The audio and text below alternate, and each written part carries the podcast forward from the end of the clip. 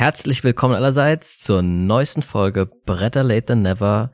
Heute endlich mal wieder mit einer unserer Originalfolgen. Das heißt, es geht um zwei Spiele des Jahres und zwar aus den Jahren 1989 und 2011. Viel Spaß.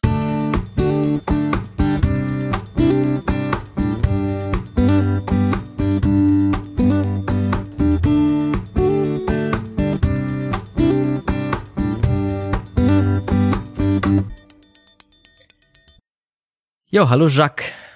Ja, moin. Haben wir uns auch mal wieder zusammengefunden für eine kleine Folge aufzunehmen heute. Jo, geil. Aber ich, ich hab Bock. Ja, du bist ja noch komplett unausgelastet, weil du heute gestreikt hast. Ne? Ja, das ist korrekt, aber ich muss sagen, Arbeitskampf ist auch nicht, äh, nicht so einfach. Also wir saß, wir standen heute irgendwie drei Stunden im Regen draußen. Uh. Ähm, bei, bei irgendwie zwei Grad. Also es war schon auch belastend. Ja, klar, da wäre man lieber im Büro gewesen wahrscheinlich. Ähm. Jo. Aber, also, heute geht's, äh, wie gerade schon erwähnt, um die Jahre 2011 und 1989 und das bedeutet um die Spiele Café International und Quirkel. Mit welchem sollen wir denn anfangen? Also ich würde ja sagen, ähm, einfach weil der historische Teil bei einem Jahr vielleicht etwas überdimensional ist, wir fangen vielleicht mit 2011 und Quirkel an. Gute Idee. Halten uns da etwas kurz und dann können wir bei 1989 äh, vielleicht ein bisschen ausarten. Ja, so machen wir's. Ja gut, dann äh, fange ich doch mal direkt an mit Quirkel. Ähm, Quirkel ist ein, würde ich sagen, einfaches Legespiel aus, äh, ja, wie du schon gesagt hast, theoretisch 2011 hat es den Preis gewonnen. Es gab wohl eine Erstausgabe schon mal 2006. Erschienen ist das Spiel bei Schmidt, Schmidt Spiele und Autorin ist Susan McKinley Ross.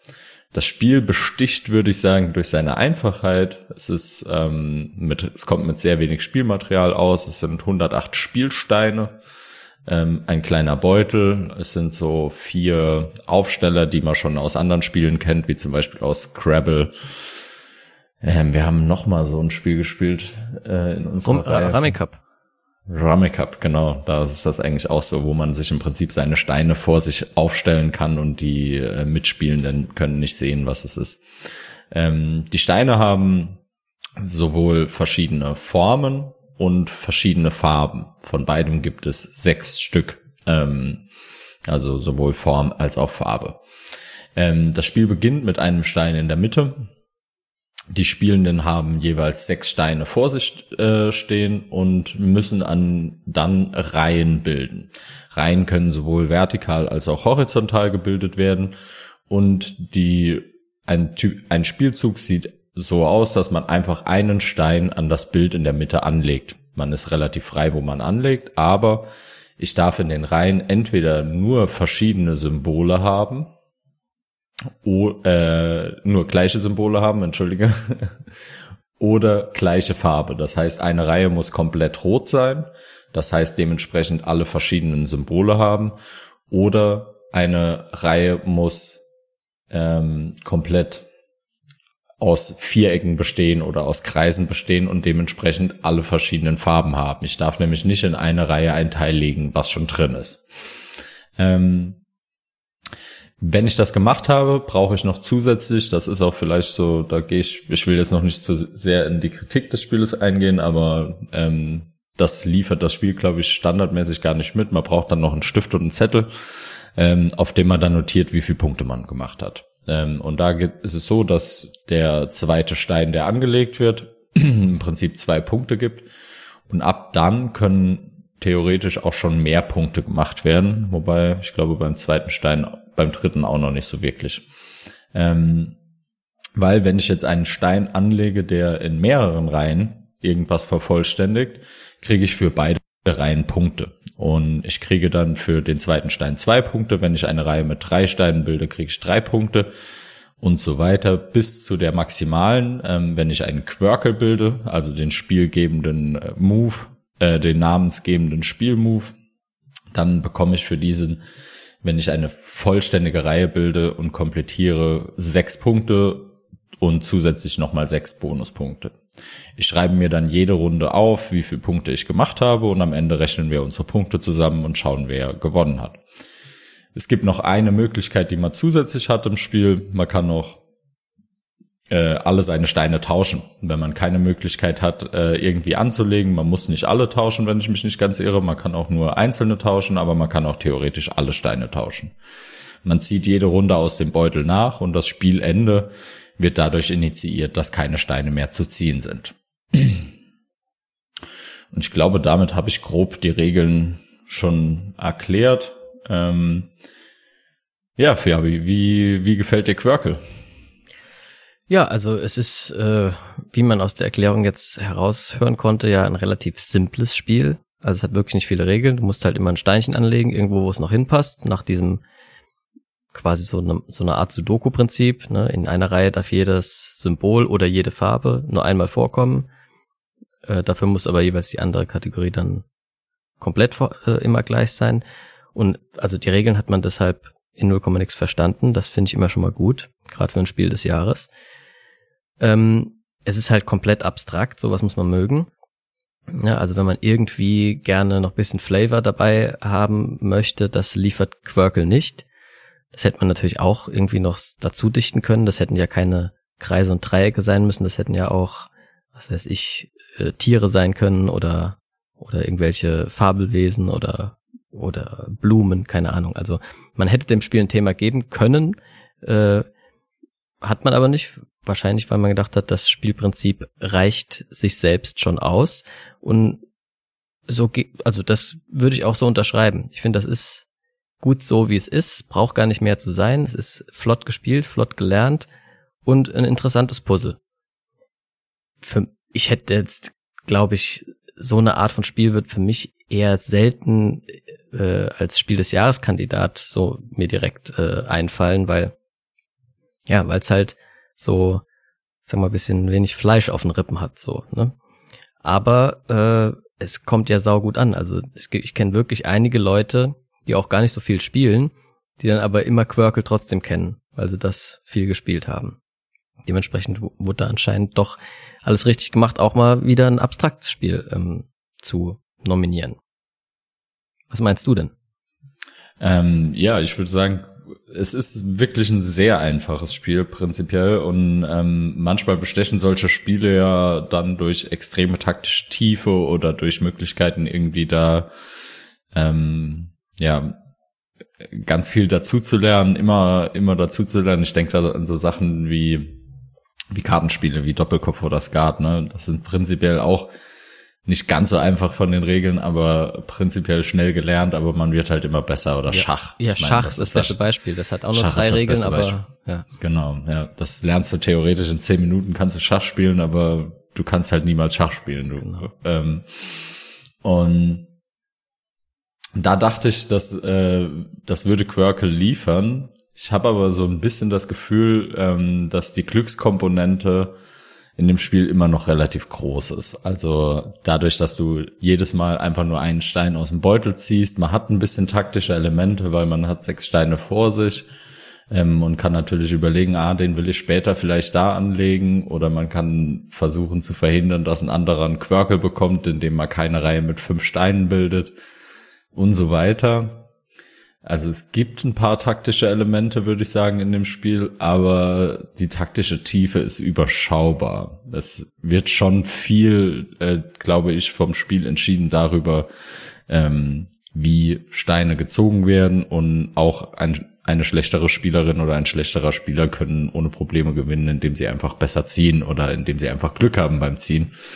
Ähm, wobei natürlich sich das dann wahrscheinlich auf mehrere Spiele durchaus ausgleichen würde. Ähm, das hat mich so ein bisschen irritiert, weil das Spiel eigentlich, würde ich sagen, halt so aussieht wie, als würde es durch extreme taktische Tiefe bestechen und die hat sich bei mir nicht so bestätigt. Vielleicht auch, weil ich es nicht genug gespielt habe, aber ich glaube, ähm, das ist schon so ein Problem vom Spiel. Oder das ist vielleicht auch nicht unbedingt ein Problem. Ich meine, manchmal ist es ja auch ganz schön, Spiele zu haben, wo jeder gewinnen kann. Ja, ich wollte gerade sagen, für ein Spiel des Jahres ist das wahrscheinlich im Gegenteil sogar gerade der Knackpunkt, warum es äh, funktioniert. Das kann sein, ja, ja weil, das stimmt, ja. Weil jeder eben mal gewinnen kann, e egal ob man jetzt der Erwachsene ist oder der das vielleicht zehnjährige Kind oder so, das kann eben äh, über Glück dann, ja, gleicht sich das so ein bisschen aus, der Skill. Und ja, die taktische Tiefe erschöpft sich eigentlich so bei den Quirkles. Ne? Das ist das Ding. Man will selber die Quirkles legen, weil die bringen halt extrem viel mehr Punkte als alles andere. Und wie du gesagt hast, darauf schaut man halt so ein bisschen, dass man keinem anderen Spieler irgendwie einen Quirkel vorbereitet quasi, sondern sich den Stein aufspart, damit man den selber dann noch legen kann. Ja. Oder man versaut Leuten Quirkel, das kann man auch machen, indem man andere Reihen so weiterlegt, dass der Quirkel gar nicht mehr möglich ist. Oder so. Mhm. Ja. ja. Also ja, es hat ein paar Möglichkeiten. Nichtsdestotrotz, ähm, das, was du gesagt hast, äh, stimmt natürlich völlig, auch bei mir. Ähm, das Spiel ist innerhalb von ein paar Minuten gelernt. Äh, du kannst direkt losspielen und du hast auch Spaß beim Spielen. Also es ist trotzdem ähm, total, also man ist die ganze Zeit am Denken und überlegt und es dauert 30 Minuten oder keine Ahnung, 45 Minuten maximal. Ja. Genau, dann spielst du es irgendwie in 20 Minuten oder so ähm, und hast halt das Spiel, hast halt ein schönes Spiel gespielt, hast eine nette Erfahrung gehabt und hast Spaß gehabt. Und ich glaube auch gerade zu zweit ähm, macht das Spiel auch sehr viel Spaß. Also das Spiel leidet nicht unbedingt darunter, dass wenige Sp weniger Spielende am Tisch sitzen. Das heißt, dafür ist es, glaube ich, auch richtig gut geeignet. Ja, denke ich auch. Ja. Also alles in allem können wir sagen, ist schon in Ordnung, dass das Spiel des Jahres geworden ist. Die zwei Mitnominierten waren damals Azara und Die verbotene Insel. Die habe ich beide noch nicht mhm. gespielt. Die verbotene Insel ist, glaube ich, ein kooperatives Spiel. Und Azara habe ich ehrlich gesagt noch nie gehört vor heute. Ähm, ja, kann man also nichts dazu gespielt. sagen. Ich habe nur ja. letztens in irgendwo in einem Podcast gehört, ich weiß nicht mehr, welcher Podcast das war, dass ähm, Gesundheit, wer auch immer das da gerade war, ähm, dass der Herr äh, Dr. Rainer Knizia, der hat ja irgendwie, weiß nicht, 700 Spiele oder so schon erfunden und der hat irgendwann aus Versehen mal Quirkel erfunden und hat das dann irgendwie wem gezeigt, dann haben die gesagt, das gibt's schon, das ist Quirkel. Und daran sieht man ah, ja schon, wow. wie simpel das eigentlich ist. Also wenn man lang genug Leute Spiele erfinden lässt, dann erfinden die irgendwann Quirkel. Ja, ja das so. stimmt, ja. ja. Mhm. Genau. Ähm, ja, dann unsere Abschlussfragen sind ja immer zurecht Spiel des Jahres geworden, haben wir ja gerade schon gesagt. Schon in Ordnung. Ja, ne? schon in Ordnung, ja. Genau. Und ob und wie das, du sagst, auch mal nochmal ein abstraktes Spiel, also das passt schon. Genau, und ob das 1989 auch schon eine Chance gehabt hätte, äh, ja, weil das einzige Problem wäre ja immer, dass die Spiele irgendwie ihrer Zeit damals zu sehr voraus gewesen wären, aber Quirkle ist komplett zeitlos eigentlich. Das hätte auch schon im alten Rom jemand spielen können. Theoretisch, ja. Ja. Gut. Dann sind wir ja mit dem Spieleteil schon durch. das war ja relativ kurzweilig. Ja, genau wie das Spiel eben. Dann können ja. wir uns ja mal direkt aufs Jahr 2011 stürzen. So. Ja, ähm, der Grund, warum äh, die einst weit verbreitete Gartenrotschwanze äh, 2011 Vogel des Jahres wurde, ist übrigens äh, die Gefährdung der Art gewesen. So, so. Ja. Gucken wir mal, ob das an seinem Gesang liegt oder nicht.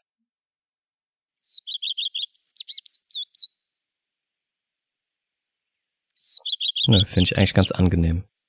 Ja. Also dann hätte ich nicht weggeballert als Jäger. Oder mit, der, mit dem Luftgewehr. Schön. Wow.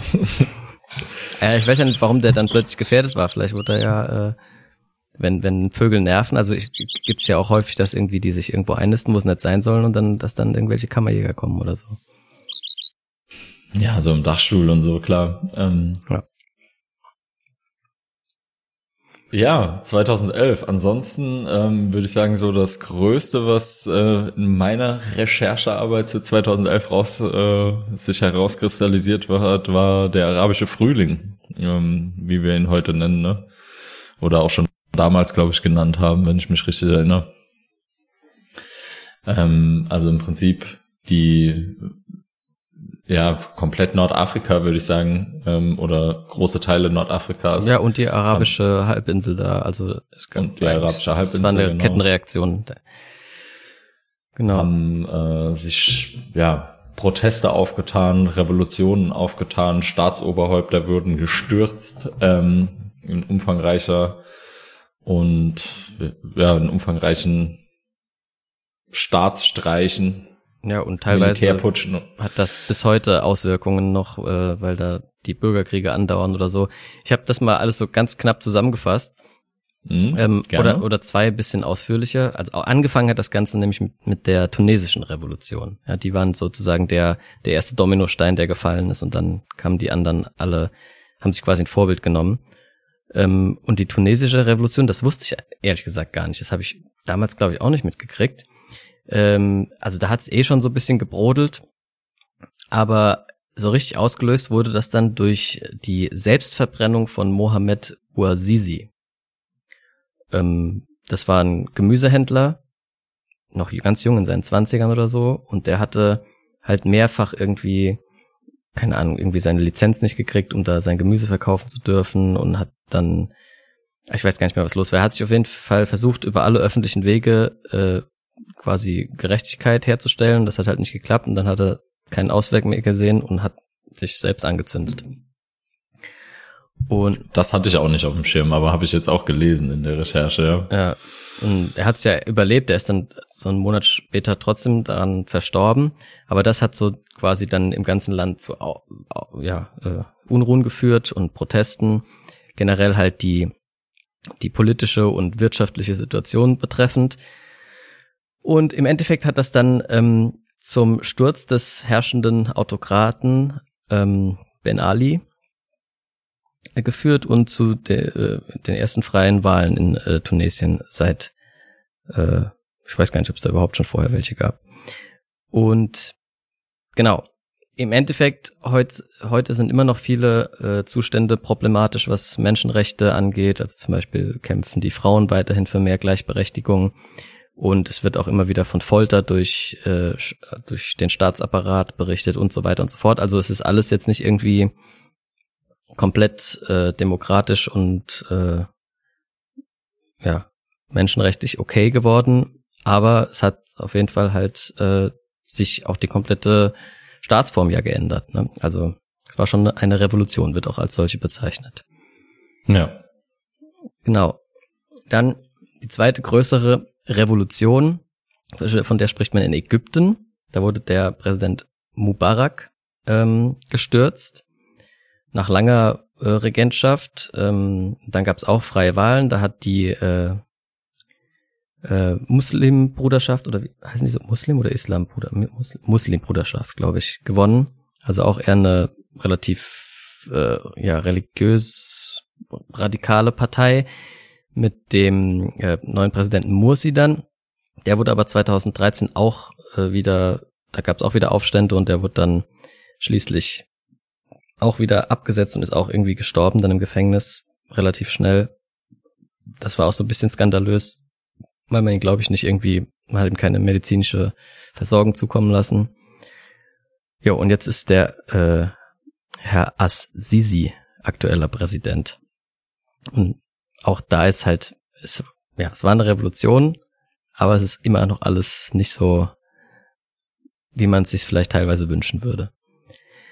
So, und dann habe ich hier einfach noch eine Liste mit Staaten, in denen es dann auch geknallt hat. Also überall, wo Proteste waren.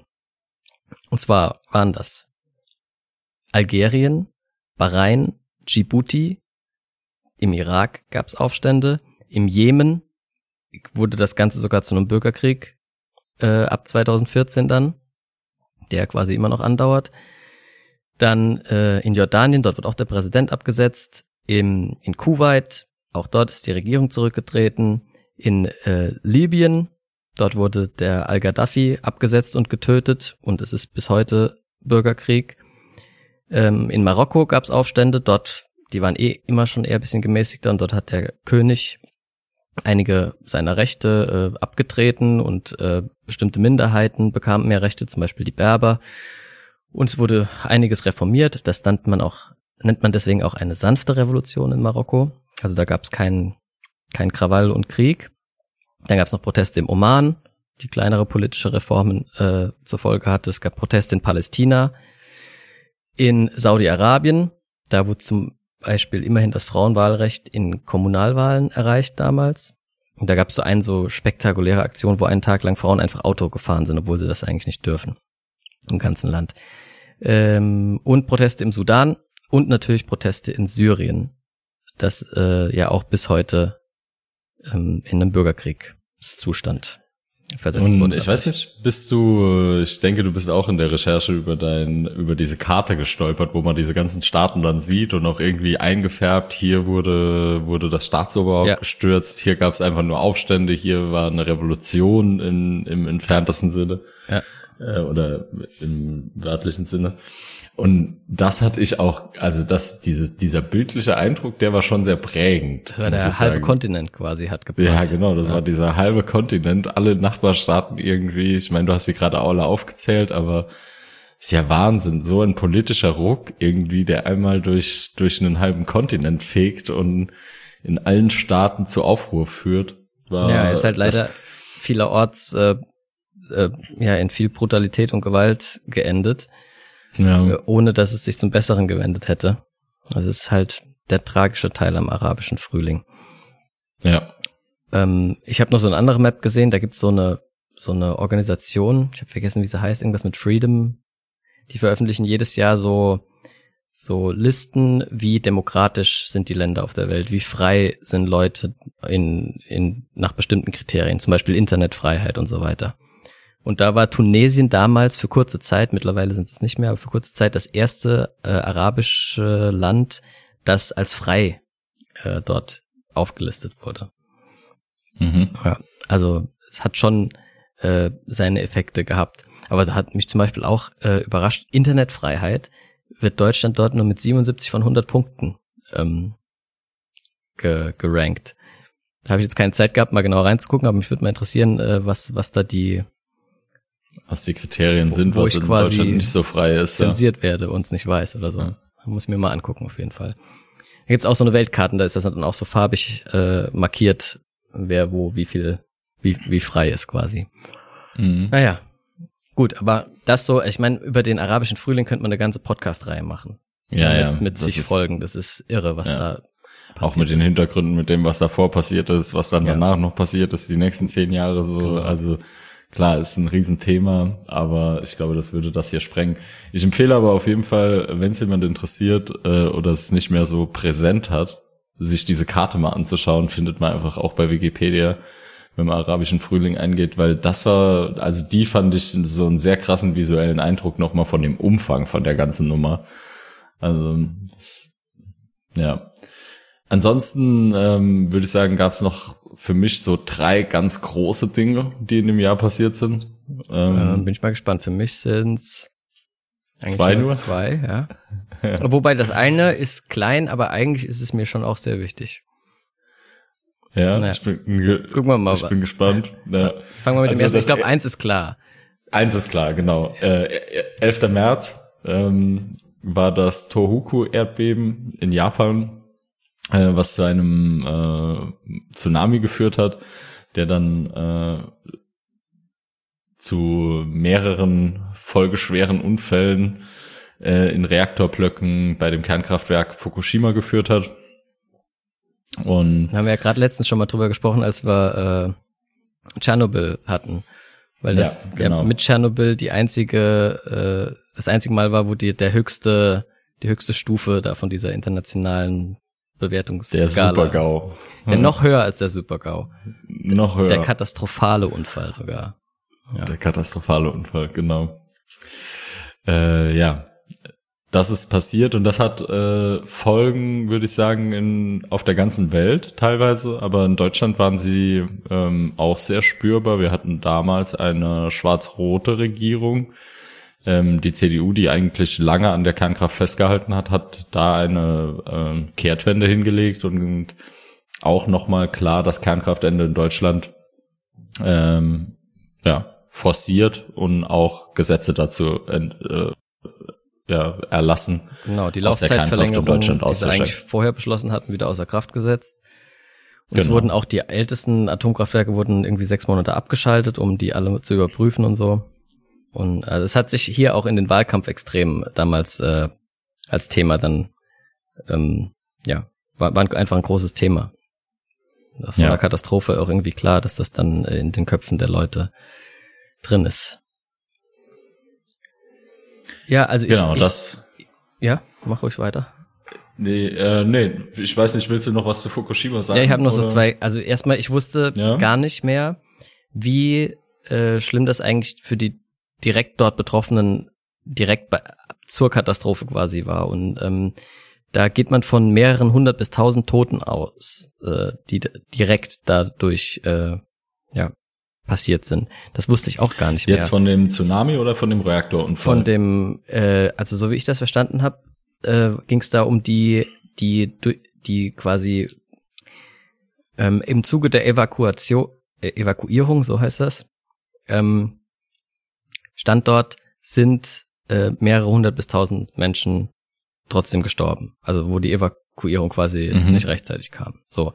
Ich weiß aber nicht, ob sich das auf den Tsunami oder auf das äh, ja die Nuklearkatastrophe oder beides zusammen bezieht. Das das habe ich in meiner Quelle nicht genau gesehen. Aber trotzdem ist ja auch egal. Es waren auf jeden Fall ziemlich viele Tote. Das hatte ich gar nicht mehr so im Kopf. Ich wusste eigentlich nur damals noch, dass ich mir immer gedacht habe, oh krass, dass das ja war irgendwie gar nicht so schlimm wie Tschernobyl, aber eigentlich war es genauso schlimm oder vielleicht sogar schlimmer. Ähm, ja. Ja, also ich habe noch eine Zahl gefunden gehabt. Ähm, da ging es, also da ging es jetzt um die Gesamtzahl und da äh, hieß es von knapp 16.000 Menschen, die bei der also eher bei dem Tsunami ja. dann dementsprechend ja, ja gut, das ins Leben war das andere wahrscheinlich auch dem auch den Folgen des Erdbebens. Ne? Ja, dann war das andere wahrscheinlich nur die Nuklearkatastrophe. Ich habe noch was Interessantes gelesen, wie da was da unternommen wurde, unter anderem, um die äh, Kernschmelze oder wie das heißt zu verhindern. Ähm, da hat man nämlich unter anderem Wasser reingepumpt in die Reaktoren. Und dann hat man ja das Problem, dass das Wasser komplett radioaktiv aufgeladen ist. Und äh, um das, damit das eben nicht rauskommt, hat man da diverse physische Sperren aufgebaut, also einfach irgendwelche Mauern und so weiter. Aber vor allem, das fand ich sehr interessant, hat man einen rund 1500 Meter langen Eiswall in den Boden äh, quasi installiert. Also da wurden Löcher gebohrt und dann wurde in diese Löcher und mit Rohrsystemen äh, drei, minus 30 Grad kalte Salz äh, äh, flüssig irgendwie irgendein Salzgemisch reingepumpt, um quasi den Boden dort komplett außenrum abzufrieren, damit das Wasser nicht ins Grundwasser sickert. Ja, schon krass. Wahnsinn, ne? Und äh, jetzt vor paar Jahren äh, wurde angefangen, dieses Wasser das muss man ja irgendwie dann auch wieder loswerden. Da gab es verschiedene Ansätze, was man machen kann. Soll man das verdunsten? Soll man das irgendwie unter, unterirdisch irgendwo einlagern? Oder soll man es zurück ins Meer leiten? Und das Letztere wird jetzt tatsächlich getan, weil das die wohl einzige praktikable Lösung war. Und das wird halt jetzt so peu à peu mit viel Filtern und so weiter, damit da Grenzwerte nicht überschritten werden, wieder in den Pazifik geleitet. Und es wird insgesamt 30 Jahre dauern, bis man das Wasser komplett wieder rausgepumpt hat. Ja, das sind ja Unmengen an Wasser halt. Ja. Also Wahnsinn, ne? Und du kannst ja nicht alles auf einmal rauslassen, also das ist eine, nee, klar. hochkomplexe stehen irgendwelche ganz komischen Tiere wahrscheinlich. ja. ja. Jo, das war Fukushima. Okay, äh, dann kommen wir zur Nummer zwei. Also ich gehe mal in der der Wichtigkeit für mich ähm, ja. auf jeden Fall durch und im, ab November haben wir uns in Deutschland mit was anderem beschäftigt. Ähm, und zwar mit dem äh, nationalsozialistischen Untergrund, der 2011 dann sich selbst enttarnt hatte und äh, an ja es klar wurde, okay, wir haben eine rechte Terrororganisation in Deutschland, die irgendwie zehn Jahre Machenschaften machen durfte ähm, und rechtsextreme Terroranschläge in Deutschland gemacht hat, ohne es äh, zu wissen oder ohne es äh, irgendwie auf dem Schirm zu haben, dass das wirklich passiert ist. Ja. Ähm, ja, Gerade auch vor zwei Wochen war tatsächlich noch mal eine kleine Böhmermann-Folge zu diesem, danach gab's ja, sage ich mal, Nachahmer, ne, NSU 2.0, ja. Wo er, äh, so würde ich sagen, ein bisschen die Frankfurter Polizei tatsächlich ähm, vermutet. Ja. Also nicht alle, aber äh, also einzelne. Ja, ja einzelne Taten eventuell. Da gibt so eine WhatsApp-Gruppe, das haben die auch alles veröffentlicht, kann man sich im Internet angucken. Es ist genau. unvorstellbar eigentlich. Äh, ja. Und ich weiß noch damals, als ich, als das irgendwie rauskam, hat mich das schon irgendwie lang beschäftigt. Also ich habe mich ganz schön intensiv mit diesem Themen, mit diesem Thema auseinandergesetzt, weil es halt natürlich auch medial extrem präsent war. Ähm, die zwei Uwes haben sich ja äh, selbst umgebracht, zumindest ist das so das, was man uns, oder was Common Sense ist oder was irgendwie die Geschichte ist, die man erzählt, wobei da auch so ein paar Fragen sind. Also muss ich schon sagen, wie die sich umgebracht haben, aber ob man das jemals irgendwie erfährt oder ob das überhaupt irgendjemand weiß, das weiß ich halt auch nicht. Ähm, aber genau, und Beate Zschäpe, jetzt äh, circa wurde dann dementsprechend elf Jahre später, glaube ich, also 2022, wenn ich mich nicht ganz irre, zu lebenslanger Haft, also die dritte Täterin verurteilt. Über die ganzen Mittäter und, und Helfenden habe ich jetzt tatsächlich wenig gehört, was die Prozesse so machen, ob es da überhaupt Prozesse gab.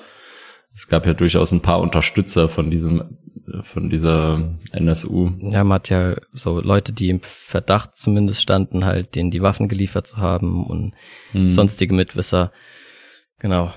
Aber vielleicht, also zusammenfassend kurz, was die getrieben haben. Die haben zwischen 2000 und 2007 insgesamt zehn Morde verübt. Neun davon an Leuten mit Migrationshintergrund, die also einfach rein rassistisch motiviert waren. Und eine Polizistin haben sie ermordet. 43 äh, Mordversuche. Drei Sprengstoffanschläge und 15 Raubüberfälle in der Zeit. Und das Erschreckende ist ja eigentlich, dass eben dieses Versagen auf Seiten der Ermittler so eklatant war. Ne? Also dass erst als die sich quasi alle umgebracht haben und Bekennervideos veröffentlicht wurden, ähm, auf die Idee oder oder dann sozusagen die erkannt haben, dass es sich da um Rassist, erstmal rassistisch motivierte Morde handelt. Vorher in den meisten Fällen haben die im Verwandtenbereich und so die Täter vermutet und keinen Zusammenhang zwischen den Morden herstellen können. Und ähm, genau, das, das war halt auch ein großer Skandal. Ich meine, es war einerseits ersch äh, erschreckend einfach, die, das, dass das, als das aufgeflogen ist, dass das passiert ist. Und zweitens war es halt auch skandalös, dass es äh, so lange unentdeckt bleiben konnte. Absolut. Und natürlich irgendwie wurde da insgesamt dann nochmal die Frage gestellt, wie, wie ist das überhaupt mit dem Verfassungsschutz in Deutschland? Er natürlich viele V-Männer einsetzt äh, im rechtsextremen Bereich. Ähm, und wie, wie agieren da irgendwie Verfassungsschutz und Rechtsextreme miteinander? Wie, wie funktioniert die Überwachung? Funktioniert das System, was wir da etabliert haben? Oder ist das eigentlich zu überdenken? Würde ich jetzt mal sagen diese Fragen wurden natürlich in diesem Hintergrund schon nochmal in Deutschland diskutiert und auch teilweise meines Erachtens zu Recht. Ähm, Hat sich ja auch seitdem ein bisschen was äh, verändert, zumindest ja. personell und so. Ähm, ja, das zum NSU. Also einfach eine keine schöne, äh, äh, ja, wie soll man sagen, keine schöne äh, Stunde in der deutschen Geschichte, aber wichtig, dass man äh, das auch nicht vergisst, ne? dass, dass genau, es sowas ja. gibt, gab und wahrscheinlich auch gibt und immer wieder geben wird. Und da muss man eben auf, an allen Ecken äh, immer dagegen arbeiten. Ja. Gut, und das letzte große für mich, ähm, also wobei das richtig große, was noch in dem Jahr passiert ist, ähm, das will ich jetzt aber nicht ausweiten, ist, ähm, dass Osama bin Laden äh, vermeintlich getötet wurde, äh, nach Angaben des amerikanischen Militärs. Ähm, der Krieg, der oder die Jagd nach ihm, die 2001 dann begonnen hatte, ähm, endete dann 2011. Und und das andere, was ich noch, äh, weil ich auch persönliche Betroffenheit davon hatte, tatsächlich im März 2011 wurde das Wehrpflichtgesetz in Deutschland da ausgesetzt. Da haben wir doch die drei gleichen Sachen gemeint, ja. Okay. Osama Bin Laden hattest du aber auch, oder?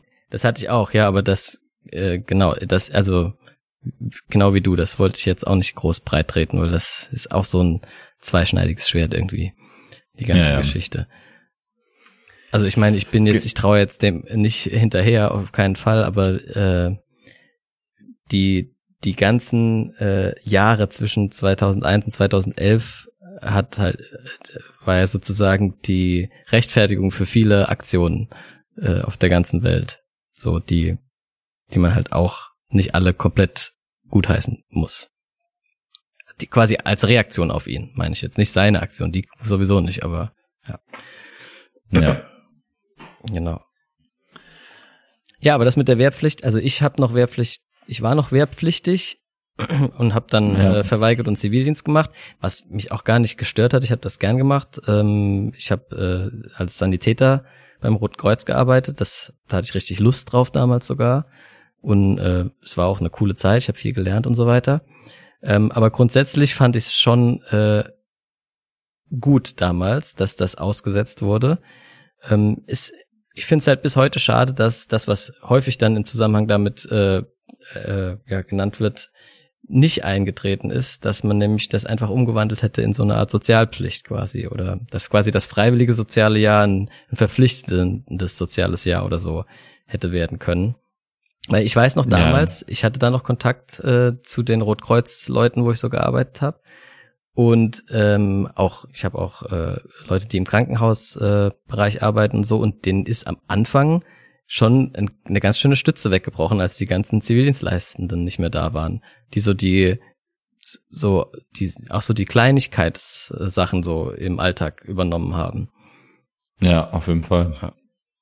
Und nee, ich denke, das ist auf jeden Fall auch äh, unterschiedlich zu betrachten. Nichtsdestotrotz ähm, die Möglichkeit, es zu tun, gibt es ja weiter ähm, und irgendwie solche Sachen verpflichtend irgendwie zu machen und dann auch ähm, nicht nur, also dann auch verpflichtend nur für Männer. Ähm, nee, wenn dann für alle, finde ich auch. Ja, genau. und, und ich finde auch, ich bin generell kein Freund von Pflicht, einer Pflicht in der Hinsicht. Das, das ist also grundsätzlich ja. äh, schon richtig wahrscheinlich, aber es könnte irgendwie lukrativer sein oder also Mhm. Ähm, irgendwie, es muss sich ja auch ein bisschen und du kannst eigentlich kein FSJ machen und auf selbstständig leben. Ne, das kannst du eigentlich nur machen, wenn du noch bei deinen Eltern wohnst oder irgendwie sonst unterstützt wirst. Ähm, oder halt noch irgendwie parallel arbeitest. Genau. Und das ist halt bisschen doof, weil man könnte, man könnte da, glaube ich, ich will ja nicht, dass Leute reich werden dadurch, aber äh, wenn man es quasi jungen Leuten, die haben viele Leute haben ja auch Lust, vielleicht erstmal was anderes zu machen nach der Schule, bevor sie irgendwie mhm. ihre Ausbildung anfangen oder ihr, ihr Studium beginnen oder was auch immer. Ähm, und da bietet sich sowas ja an, aber es ist halt, ich überlege mir das natürlich zweimal, ob ich ein Jahr von meinem Leben hergebe, um dann quasi auf Null rauszukommen. Und, oder weniger sogar, also am Ende noch draufzahl quasi. Ähm, ja. Das, äh, ja, ich weiß nicht, ob das im Moment so optimal geregelt ist. Die Leute, die da Lust drauf haben, machen es so oder so. Aber man könnte vielleicht noch ein paar Wir mehr ins Brot uns schon wieder total, Fabi. Stimmt. Wir machen einfach weiter. 2011. Oh Gott, ja, du hast recht. Lass uns weitermachen. Lass uns weitermachen. Ah, die Leute sind das ja schon gewohnt. Die hören die Folge nee. eh nicht am Stück. Nee. Hoffe ich mal zumindest. Ich denke auch, ja. Okay, also das war äh, Zivildingens. Ich habe noch eine Sache aufgeschrieben, was auch ein großes Thema damals war, die Gutenberg-Plagiatsaffäre. Könnt ihr jetzt Klar, selber googeln. Ja, habe ich auch, ja. Äh, genau.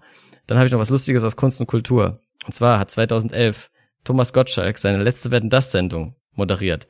Hä? Sagen jetzt wahrscheinlich 2011 manche. war das? Hat er nicht irgendwie vor drei Tagen seine letzte Wetten das Sendung äh, moderiert gefühlt? Doch. Und weißt du was? 2011 hat er auch schon mal vorher äh, seine letzte äh, äh, moderiert, und zwar 1992.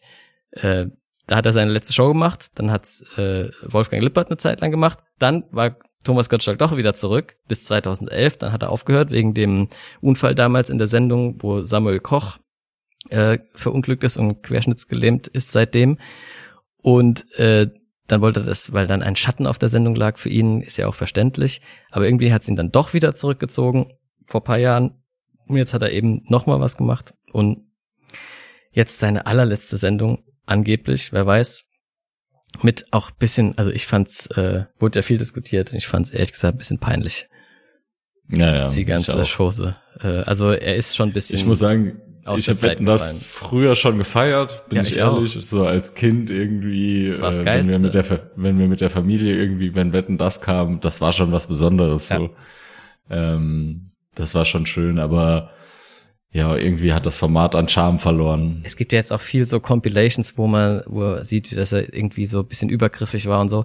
Und ohne das jetzt verteidigen zu wollen, muss man natürlich solche Sachen auch in ihrer Zeit sehen, so ein bisschen. Das heißt nicht, dass das dann in Ordnung war, aber es war halt äh, weniger, sag ich mal jetzt, äh, im Bewusstsein der Gesellschaft generell so. Und deswegen würde ich jetzt auch nicht irgendwie sagen, man muss jetzt Thomas Gottschalk im Nachhinein komplett wegcanceln. Das ist Quatsch, aber dass er quasi nicht irgendwie das, äh, die Selbsteinsicht äh, haben kann, dass er eben irgendwie, dass sich halt Zeiten auch ändern, sondern dann irgendwie so ein bisschen beleidigt ist, dass er nicht mehr sagen kann, was er will, so ist doch irgendwie doof, oder? Also, ja, ja. Naja, das ist auch irgendwie ein bisschen billig. Ich habe noch so zwei, Tri äh, also einen Trivia und ein trauriger Fact. Äh, Steve Jobs hat in dem Jahr aufgehört, ähm, CEO von Apple zu sein. Ähm, und das andere, um Präsident Obama gab es ja die ganze Zeit irgendwie diese Rede, er ist gar kein Amerikaner und er ist von irgendwo eingesetzt. Und er hat in dem Jahr 2011 dann sein, ähm, seine Geburtsurkunde veröffentlicht, in der hervorgeht, dass er in Honolulu geboren wurde und dementsprechend Amerikaner ist. Ja. Auch gut. Okay, ich habe noch die des Jahres. Yes. So, das Wort des Jahres war Stresstest. Ich habe nicht so richtig herausgefunden, warum, aber anscheinend gab es Stresstests irgendwie in allen möglichen Bereichen, in der Wirtschaft, in der Wissenschaft, in der äh, diese Atomkraftwerke, glaube ich, das war wurde dann auch Stresstest genannt und so weiter. Anscheinend war das viel in der Presse dieses Wort. Äh, auf Platz zwei war Hebeln, keine Ahnung warum. Und dann die Arabellion statt arabischer Frühling. Mhm. Das Unwort des Jahres war Dönermorde. Verständlich. Ja, Haben wir jetzt auch verstanden, warum. Die Begründung war, der Ausdruck stehe prototypisch dafür, dass die politische Dimension der Mordserie jahrelang verkannt oder willentlich ignoriert wurde. Durch die Reduktion auf ein Imbissgericht würden die Opfer der Morde in höchstem Maße diskriminiert und ganze Bevölkerungsschichten aufgrund ihrer Herkunft ausgegrenzt und ist auch also wirklich ein Unwort. Dann, das Jugendwort war nicht Gutenbergen für Abschreiben. es war auch nicht Fail, sondern es war Swag. Swag. Okay. Ich weiß gar nicht, war 2011 äh, Moneyboy? War das in dem Jahr? Wahrscheinlich, ne? Ja, kann Dreh den Swag auf. Bestimmt. Gut, dann gab es noch einen Friedensnobelpreis für Ellen Johnson Sirleaf Lema Gebowi und Tawakol Kaman, die ersten beiden aus Liberia, die letztere aus Jemen. Alle setzen sich für Frauenrechte ein in ihren jeweiligen Ländern oder generell. Dafür gab es den Friedensnobelpreis. So, dann habe ich noch den Fun des Jahres. Ja, und zwar, mhm. da habe ich mir einen ausgesucht. Der ist neu, oder? Nein, nein, das ist immer das mit ah, dem. Das ist die, die, okay, bescheuerte Kategorie. Äh, ja normalerweise mache ich da jetzt immer so quasi so Glücksroulette und du sagst Stopp, aber das da wollte ich einfach unbedingt drin haben. Und zwar ich bin gespannt. waren die drei Heißskelette vereint. Was war das? Was denkst du?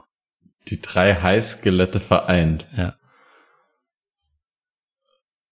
Ähm, das klingt nach dem top-archäologischen Fund des Jahres. Ja, gar nicht schlecht. Das ist das Fossil des Jahres. Aha, das Fossil des Jahres. Drei ja. Exemplare vom Ortacanthus, Lepachacanthus Senckenbergianus, ähm, die in einer Sandsteinplatte aus der Meisenheim-Formation des Unterrot liegend, hä, keine Ahnung, was das Wort heißt, des Sana-Beckens, ähm, ja, da wurden die gefunden und man hm. kann sich das heute noch im Naturhistorischen Museum in Schleusingen angucken.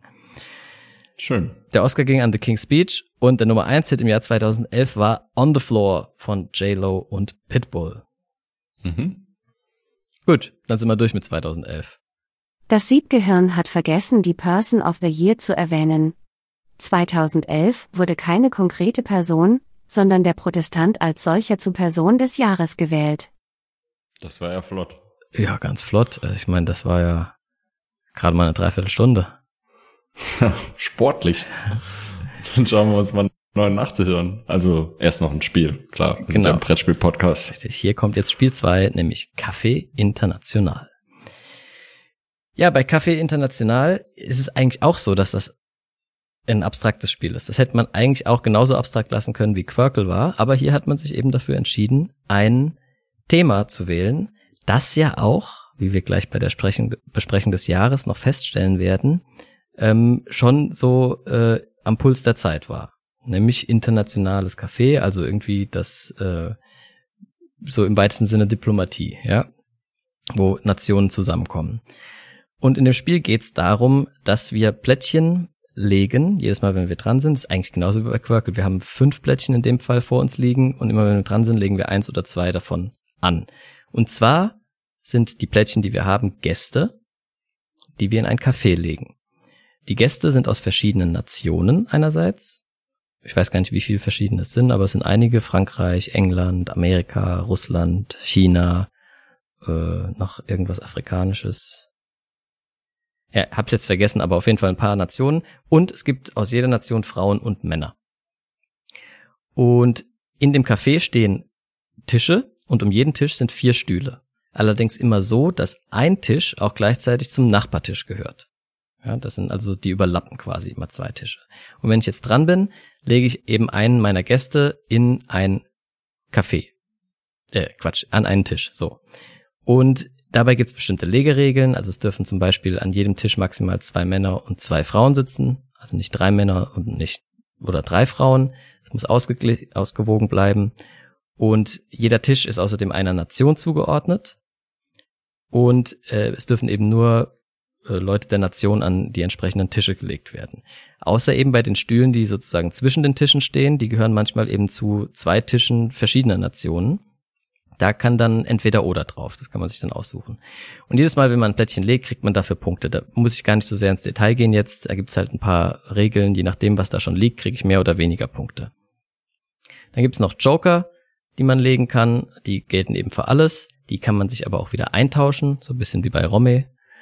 Und genau, wenn man nicht anlegen kann, dann legt man seinen Gast an die Bar. An der Bar sind nur begrenzt Plätze verfügbar und am Anfang gibt's dann noch wenige Siegpunkte dafür, aber ziemlich schnell gibt's dann Minuspunkte. Man will also nicht an die Bar. Ja.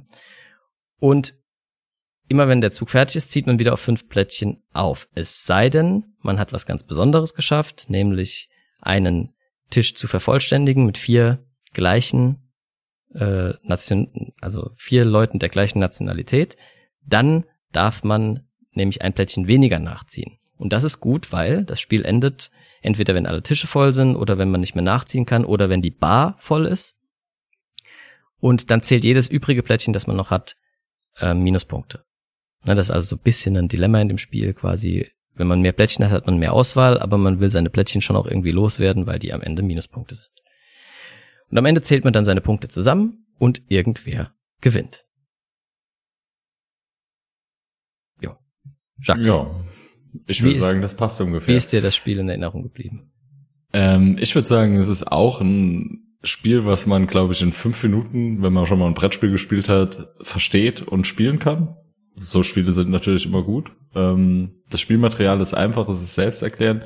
Was natürlich anders als, also ich meine, du hast es gerade eben schon kurz angesprochen, anders als jetzt ähm, in dem Spiel äh, Quirkle ist das halt gar kein abstraktes Spiel, sondern es hat halt irgendwie ein klares Thema. Wir sind irgendwie ein riesen, eine riesen Kneipe in der ganzen Welt quasi und äh, wir müssen halt irgendwie Paarungen finden, die, die zu diesen Tischen passen, die sich unterhalten können und äh, die am besten irgendwie eine heterogene Gruppe an diesem Tisch bilden, was äh, Geschlechterverteilung angeht.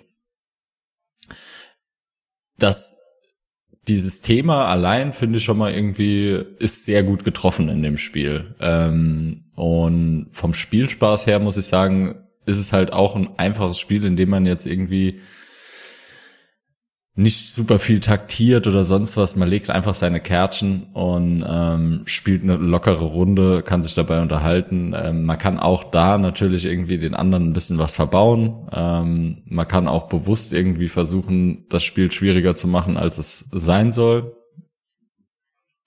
Und dementsprechend würde ich sagen, aus meiner Sicht, mir hat das Spiel tatsächlich, glaube ich, mehr Spaß gemacht als Quirke. Ähm, ich fand's einfach irgendwie da, dadurch, dass das Thema noch dabei war, ein bisschen, ein bisschen lustiger. So und ähm, das Design ist auch einfach schön, finde ich, von dem Spiel. Also du schaust auf das Spiel und die ganzen Charaktere sehen cool aus und so weiter.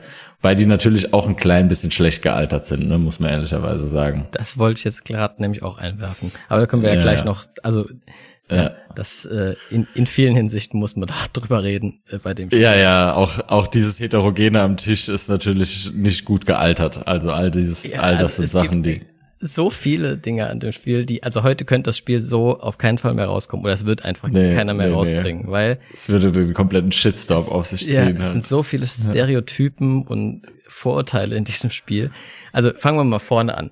Die, erstmal die Gestaltung. Du hast recht, ich finde es auch schön, also der Style ist gut, aber wie die Charaktere teilweise gezeichnet sind, ist schon sehr, sehr problematisch heutzutage, aus also heutiger Sicht. Ne, also die, zum Beispiel die Chinesen sind so, das sind eigentlich Karikaturen, ja, von Chinesen. Und ich meine, in den anderen Nationalitäten ist das auch so, aber da wird es irgendwie bisschen mehr über Attribute zum Beispiel gemacht. Der Deutsche hat halt irgendwie ein Bierglas in der Hand und der Franzose hat, ein, äh, ja. hat sein Mützchen auf und so. Aber die Chinesen haben halt, also das sind noch nicht, also Schlitz artige Augen, die so übertrieben schlitzartig sind, dass es also halt karikaturhaft ist. Die Russen sehen auch irgendwie, ja, ja, ja, böse aus. Ja, und ist es ist, also ist nicht gut gealtert. Ja, ja, nee, bin ich nee, bei dir. Das ist das eine. Das zweite hast du angedeutet mit den Geschlechtern. Okay, das kann man ja von mir aus so machen. Man will halt äh, zwei Pärchen am Tisch sitzen haben. Das widerspricht halt bisschen so modernen Vorstellungen davon, wer alles ein Paar sein kann. Das ist also auch ein bisschen problematisch. Dann geht's da aber noch weiter. Es gibt nämlich zwei Varianten im Regelheft, äh, die du spielen kannst. Oder eine Variante. Da kannst du nämlich noch das äh, Kaffeekränzchen oder den Stammtisch mit einführen. Dann darfst du nämlich auch vier Frauen an einen Tisch legen. Das ist dann ein Kaffeekränzchen. Oder vier Männer. Das ist dann ein Stammtisch. Das ja, ist halt auch so geil. Auch, auch schlecht gealtert, würde ich sagen. Ja, und dann das nächste ist, warum ist das das Kaffee international, aber du wirst die ganze Zeit dafür belohnt, dass du die gleichen Nationen an einen Tisch setzt. Ja, du kriegst die ganzen Vorteile immer dann, wenn du, wenn du die, wenn alles vier Franzosen am Tisch sitzen. Das ist doch auch thematisch irgendwie Quatsch. Also, oder keine Ahnung, damals dachte man halt, ja, jeder will unter sich bleiben vielleicht oder so, aber es ist. Oder die können sich gut unterhalten halt in der Wirtschaft. Ah, weißt du, weil so, sie die gleiche Sprache. Sprache sprechen. Naja, okay, gut. Ja. Vielleicht. Aber das ist alles so irgendwie bisschen, es ist jetzt nicht schlimm. Keine Frage. Man kann das Spiel heute auch noch spielen ohne, also das ist kein Problem. Ja, äh, es macht trotzdem Spaß und es ist ja auch alles nicht so wild. Aber es ist halt so lustig, dieses, äh, ja, als, als Produkt seiner Zeit das quasi zu sehen und vor allem dann kann man sich selbst auch so als Produkt seiner eigenen Zeit äh, kurz wahrnehmen, weil man merkt, oh, das fällt mir alles auf. Und 1989 wäre es uns nicht aufgefallen. Mhm, ja, also das ist so, das ja. Ist, äh, ja, ist ganz lustig. Die Frage ist, würde die moderne Asiatin das Spiel mit mir spielen, ohne sich angegriffen zu fühlen? Da bin ich mir sehr unsicher. Also ja, ich sag's mal so, wenn die weiß, dass das von 1989 ist, wahrscheinlich kann man da okay, wahrscheinlich ja. drüber hinwegsehen, ne? und dann mhm. gemeinsam drüber lachen und sagen, guck mal, das äh, ist doch, was die damals getrieben haben. Aber ja, wie gesagt, das ist jetzt nicht irgendwie skandalös oder so. Aber nee, es so ist halt einfach ist auffällig. Ja. Also als wir das ja, gespielt ja. haben, dachte ich mir dauernd so, oh, da, guck mal da, das wird heute nicht mehr gehen. Oh, das wird auch nicht mehr gehen. Oh, das wird eigentlich auch nicht mehr gehen. Ich erinnere, ich erinnere mich auch noch an dieses Stammtisch-Kaffeegrenze-Gespräch. Ja. Also das, ja, das ist halt irgendwie, passt nicht mehr in die Zeit halt so. Aber, aber es ist als Spiel macht's Spaß und äh, ich kann mir vorstellen, dass das damals viel gespielt wurde und wahrscheinlich heute auch noch seine Fans hat. Äh, schon allein aus Nostalgiegründen. Ja. Mhm. ja, dementsprechend finde ich, kann man äh, sagen, das ist auch ein gutes Spiel des Jahres gewesen, weil das auch für die Zielgruppe perfekt ist. Das kann jeder schnell lernen. Ja. Ähm, ja. Aber es macht trotzdem Spaß, ist jedes Mal anders, weil auch hier halt kommt es darauf an, wer zieht welche Plättchen und, äh, und jedes Mal kann es anders laufen. Mal dumm, mal gut. Genau. Würde es heute nochmal Spiel des Jahres werden? Wir haben es eigentlich schon, glaube ich, beantwortet. Nee. In dieser Form keine Chance. Also Ja, also ich meine jetzt, selbst wenn das jetzt ein neues Thema Also 2011 wenn das- hätte es quasi Spiel des Jahres sein müssen, ne? Genau, 2011. Wenn das jetzt ähm, sozusagen bereinigt werden würde, dieser, ja, also quasi, sagt man, so wie man beim Geld inflationsbereinigt sagen würde, würde man das sagen, gesellschaftswandelmäßig bereinigt werden würde, könnte das natürlich nochmal rauskommen und wäre ein solid, solides Spiel, aber ich glaube, selbst dann wäre es äh, ja heutzutage einfach das tausendste Spiel in dieser Art. So. Ja. Ja. Es hätte aber gegen Quirkel, denke ich, durchaus Chancen gehabt, ne? Das Also stimmt. Wenn die gleichzeitig, äh, ja, stimmt. Gleichzeitig rauskommen und Kaffee International irgendwie ein bisschen anderes Thema hat. Ähm, oder, oder vielleicht dasselbe Thema, aber besser umgesetzt. Ich weiß gar nicht, gibt's davon eigentlich eine neue Auflage? Das müssen wir jetzt gleich mal nachgoogeln. Ja, dann hätte es theoretisch auch vielleicht 2011 Chancen gehabt. Kaffee Aber- International. Muss ich mal bei, ich google das einfach mal kurz. Mhm. So, da gibt's Versionen. Bestimmt gibt's da mehrere Reprints noch. Also, Ja, ich guck, ich hab's gleich. Ähm, ja, von 2018 in, bei Amigo erschienen. Da ist jetzt ein Kaffee vorne drauf, also Kaffeetasse. Jetzt würde ich gern was vom Spiel sehen. Ja. Ähm. Aha, zum Beispiel, die Figuren sind jetzt alle äh, so sehr, äh, wie sagt man denn, äh, schlicht. Also da sind eigentlich nur noch Gesichter, aber ohne Gesicht, wie sagt man. Es sehen so aus wie Schaufensterpuppen so ein bisschen. Und hinten dran Mhm. ist einfach die Flagge. Ähm, also es scheint ein bisschen neutraler gestaltet worden zu sein, auf jeden Fall. Jo. Ob es die Kaffeekränzenregel gibt, das könnt ihr nur herausfinden, wenn ihr euch die Ausgabe kauft. ja. Genau. Okay, dann machen wir uns doch mal ans Jahr, weil bei dem Jahr gibt's ja doch einiges zu erzählen. Mhm. Äh, fangen wir mit dem Teichrohrsänger an, oder? Der ist, Ach. unver Der Teichrohrsänger ist wichtig, ja. Pass auf. ja, der ist nämlich Vogel des Jahres.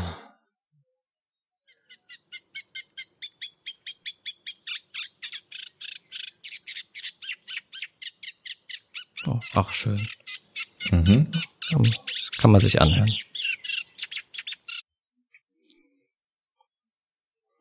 Gut. Dann Guter Vogel des Jahres. sollen wir die ganzen kleinen Sachen machen, bevor wir das eine große Ding machen. Das eine große, ja. Ja. Okay. Also Sind ich habe aber, es gibt noch ein anderes. Ach so, nee, das. nee. Okay, ja, ja machen doch, wir erst doch die es kleinen gibt, Dinge. es, ja, es ist viel passiert in dem Jahr. Also Ja, ja. Okay, ich habe was Lustiges. Es wurden, es gab eine große Demonstration, 18.000 Autos und insgesamt über 100.000 Unterschriften äh, haben dagegen demonstriert, dass auf der Automobilverkehrs- und Übungsstraße in Berlin Mhm. ein Tempolimit von 100 km/h eingeführt wird. ja. Ja, diese, das die war diese hieß Renn irgendwie, die hieß irgendwie AFUS, aber ähm, das war eigentlich eine normale Autobahn, ne? ja, das war ursprünglich mal eine Rennstrecke. Ja, Äh, genau. genau. Und dann wurde es irgendwann halt auch als Autobahn genutzt. Sie war Mhm. übrigens, das fand ich interessant, die erste ausschließliche Autostraße der Welt, als sie 1921 ähm, eröffnet Mhm. wurde. Und bis 1940 wurde sie eben als Rennstrecke genutzt. Mhm. Ja. Und ähm, sie wurde damals von einer rot-grünen Regierung quasi äh, zu weniger als 100 kmh oder auf 100 kmh beschränkt, worauf dieser Protest folgte. Und diese Regierung wurde in dem Jahr auch gewählt, tatsächlich, am 29. Januar. Und es gab eine sensationelle Änderung äh, im Westberliner Abgeordnetenhaus. Äh, die CDU-FDP-Koalition hat eine krasse Absage bekommen. Ähm, und die FDP scheiterte an der 5%-Hürde. Die CDU hat 8,7% verloren. Und dementsprechend hatte dann, gab es eine rot-grüne Regierung. Allerdings, wenn ich es richtig gelesen habe, als Minderheitsregierung. Und jetzt kommt der Crazy Stuff. Der Bürgermeister wurde dann unterstützt von den Republikanern. Oh. Die, Republik die Republikaner äh, kennt man eigentlich heute nicht mehr. Ähm, warum? Die wurden nämlich dr- 1900 in den, in den 90ern, da werden wir dann noch mal in einer zukünftigen Folge drauf zu sprechen kommen, als verfassungswidrig eingestuft, weil sie rechtsextrem sind. Ja. Die sind äh, 2000, äh, 1989 das erste Mal in den Berliner, ins Berliner Abgeordnetenhaus eingezogen, auch das erste Mal angetreten und haben direkt 7,5 Prozent bekommen. Ich glaube auch ins Europa, äh, in ein ja. europäisches, äh, ich weiß nicht, wie das damals hieß, aber sind sie auch rein, ja. Genau. Also sie wurden auf jeden Fall dann äh, später mal irgendwann verboten. Ähm, Jetzt fängt der zweite auch noch so an, Realization Incoming in 3, 2, 1. Genau. Nee, oh, ich weiß nicht, ob ich das jetzt richtig erzählt habe. Das muss ich jetzt gleich nochmal ganz kurz nachschauen. Sie wurden auf jeden Fall als, Verfass äh, als rechtsextrem geführt bei Verfassungsberichten. Ob sie auch verboten wurden, das habe ich jetzt gerade, glaube ich, äh, also ich mit meine den drei Schlagwörtern, die ich mir aufgeschrieben habe, dazu, dazu gedichtet. Ich meine nämlich, äh, ich hätte die selbst schon auf Wahlzetteln gesehen, auf, bei denen ich äh, ähm, selbst gewählt habe. Ja, ich glaube, die gibt's noch. Ja. Offiziell äh, gibt's die ja, noch. Genau, die gibt's genau. noch, ja. ja. Das ist Quatsch. Ja, aber wurde halt auf jeden Fall als rechtsextrem eingestuft. Vorübergehend, genau. ich glaube mittlerweile sogar auch nicht mehr. Sie sind dann dementsprechend einfach vom Verfassungsschutz eventuell teilweise überwacht worden. Ne? Genau. Also das ist, das ist das, was nicht verfassungswidrig verboten, sondern einfach nur vom Verfassungsschutz überwacht. Ich habe gerade nur irgendwie Verfassungsgericht gelesen und dachte, Moment, die wurden verboten. Das war Quatsch. Gut, ich habe das so ein bisschen chronologisch gemacht. Vielleicht mal, gehen wir einfach doch so weiter vor, ähm, mhm. weil eigentlich war alles groß in dem Jahr. Ähm, ja. ja, also es hat ein großes Massaker in China gegeben auf dem Platz am Tor des himmlischen Friedens. Da hat gab es gab 1989 eben eine große chinesische Demokratiebewegung, ähm, die ursprünglich hauptsächlich studentisch war, aber dann auch von weiten Teilen der Bevölkerung unterstützt wurde. Und die hat natürlich auch dazu beigetragen, dass das die ganze Revolution in Europa dann äh, mehr Anschub bekommen hat. Ne, das war so ein bisschen, war im Prinzip das gleiche Thema, die mehr Demokratie gegen eine kommunistische äh, Diktatur. Der Platz wurde auf jeden Fall nach tagelanger Belagerung durch die äh, Demokratiekämpfer äh, äh, ähm, geräumt.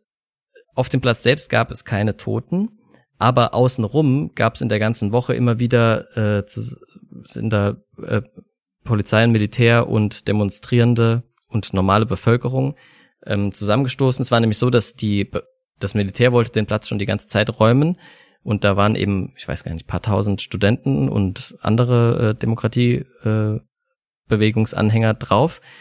Und dann ist die ganz normale Bevölkerung in so großen Mengen auf die Straßen gegangen, immer, um das Militär dran zu hindern, quasi bis zu dem Platz äh, vorzukommen. Im Endeffekt wurde es dann aber eben mit Gewalt ähm, niedergeschlagen und es sind bis zu 7000 Tote werden geschätzt, die das weiß man alles nicht so genau, weil das auch unter den Teppich gekehrt wird bis heute.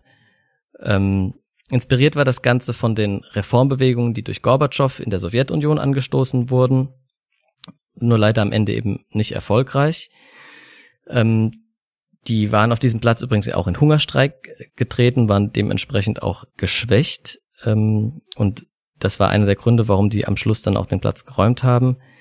Ähm, als Folge dieses Massakers wurden, wurde übrigens ein Waffenembargo von den USA und Europa veranlasst, das heute immer noch in Kraft ist.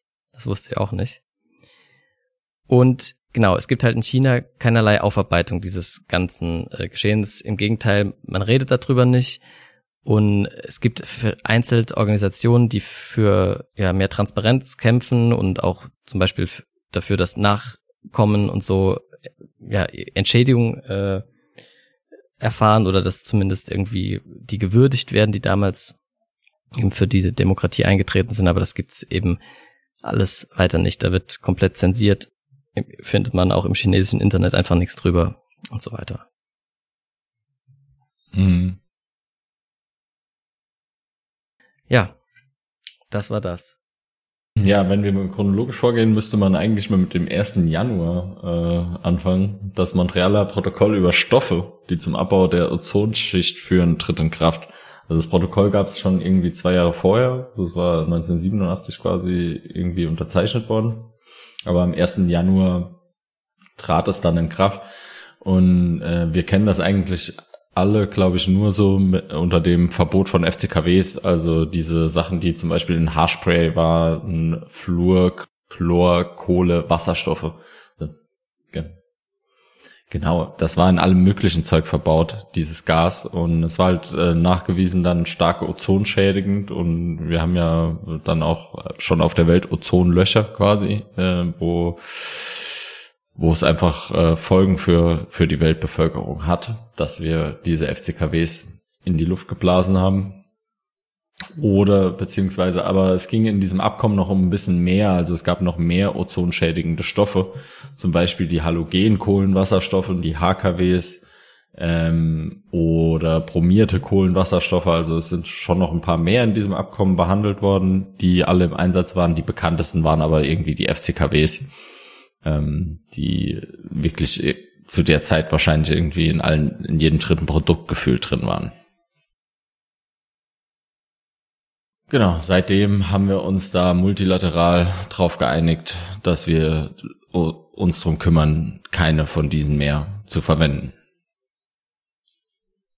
Und das Besondere an diesem Ding ist eigentlich nicht das, sondern das Besondere ist eigentlich, das ist das erste multilaterale Umweltabkommen, was es gab. Also, wo man sich darauf geeinigt hat, wir wollen jetzt mit der ganzen Welt irgendwie unsere Umwelt retten. Und man hat es unterzeichnet. Ja. Gut, ich hätte als nächstes was vom 19. August. Ist das schon oh. zu weit im Jahr? Mhm. Ähm, ja, das passt bei mir. Okay. Es gibt, ich hätte noch eine Sache vom 1. Januar. Ja, der deutsche aus. Privatsender Pro7 beginnt den Senderbetrieb. Ah ja, das habe ich wieder extra ja. geführt unten hier bei, bei Kultur. Ja, ja, genau. in der anderen Rubrik, ja. Ja, am 19. August okay. war äh, gescheit was, davon hatte ich tatsächlich noch nie gehört. Und das wundert mich ein bisschen, weil es auch im Nachhinein so ein bisschen stilisiert wurde als der Anstoß zur Grenzöffnung quasi. Und zwar äh, fand da das paneuropäische Picknick statt. Hast du davon gelesen? Nee, tatsächlich auch nicht. Äh, und zwar wurden da als äh, Friedensaktion oder Friedensdemonstration mit Zustimmung der Behörden für drei Stunden die Grenztore zwischen Österreich und Ungarn geöffnet, an einer Stelle, ja, um ein gemeinsames paneuropäisches Picknick zu veranstalten.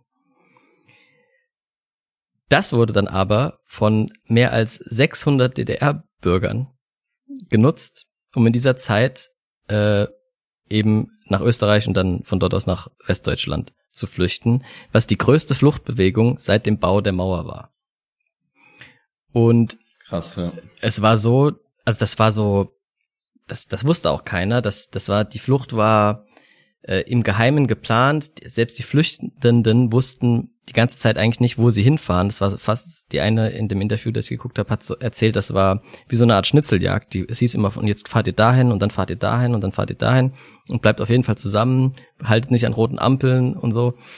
Und ähm, ja, und dann irgendwann sind sie halt dann über die Grenze. Und ähm, die sechs ungarischen Grenzposten, die dort standen, standen, hatten eigentlich den Auftrag, alle Pässe zu kontrollieren von Leuten, die darüber gehen. Weil die hatten ja quasi ein Abkommen mit der DDR, dass die keine DDR-Bürger ausreisen lassen. Und jetzt standen die aber natürlich vor einer schwierigen Entscheidung, als gleich zu Beginn, als das Tor geöffnet wurde, eine Menschenmasse von knapp 100 Leuten oder so, ob das Tor zugestürmt sind. Da konnten die sechs ja schlecht irgendwas dagegen machen.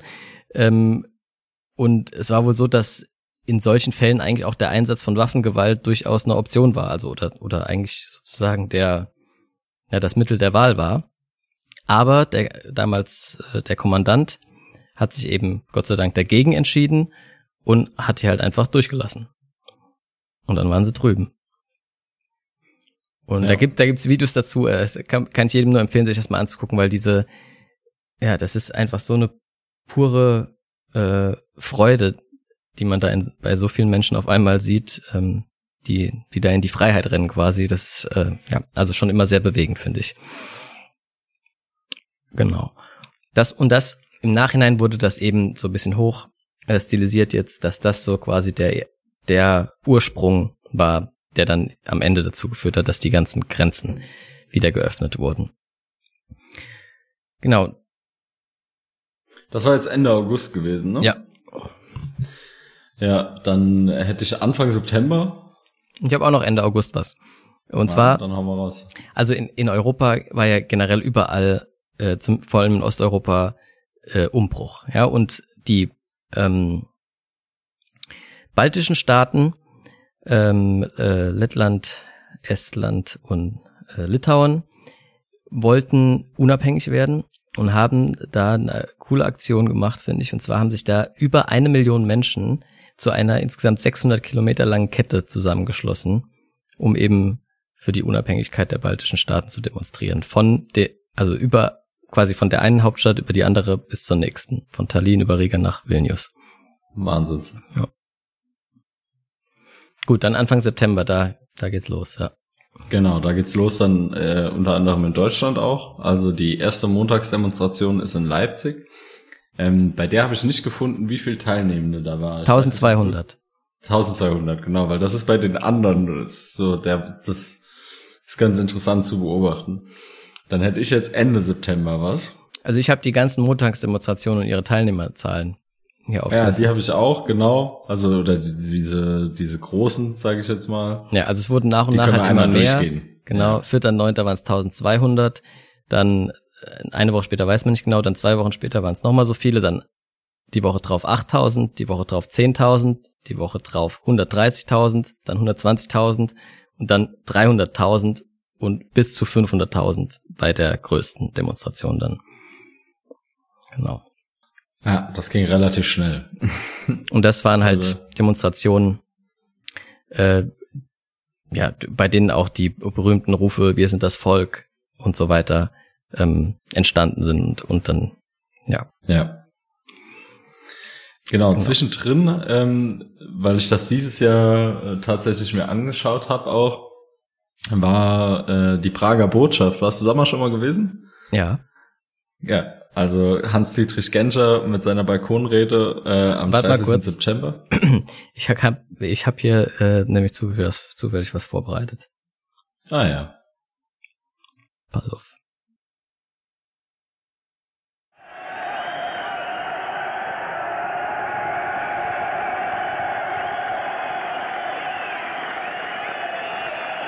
Weil passiert noch mal kurz, weil vielleicht weiß ja der eine oder andere gar nicht, um was es geht. Also es hatten sich äh, viele DDR-Bürger in die BRD-Botschaft in Prag, ähm, ja, wie sagt man, geflüchtet oder die sind halt über den Zaun geklettert. Das waren also Tausende und haben dort eben, ähm, ja, wollten quasi, ähm, haben gefordert, dass sie ausreisen dürfen nach Westdeutschland. Und das war eben über Tage hinweg, es war auch kalt dort und dann musste da für Essen und so weiter gesorgt werden. Also war eine, eine Riesennummer. Und dann kam eben irgendwann Hans Dietrich Genscher, der Außenminister der Bundesrepublik Deutschland, und hat auf dem Balkon folgende Rede gehalten. Liebe Landsleute,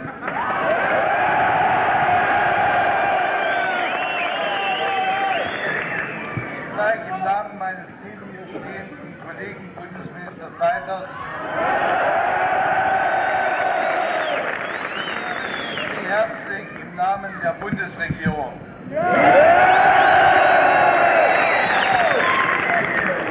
mir erlauben, Sie werden mir erlauben, dass ich den unter Ihnen befindlichen Hallensern ein besonderes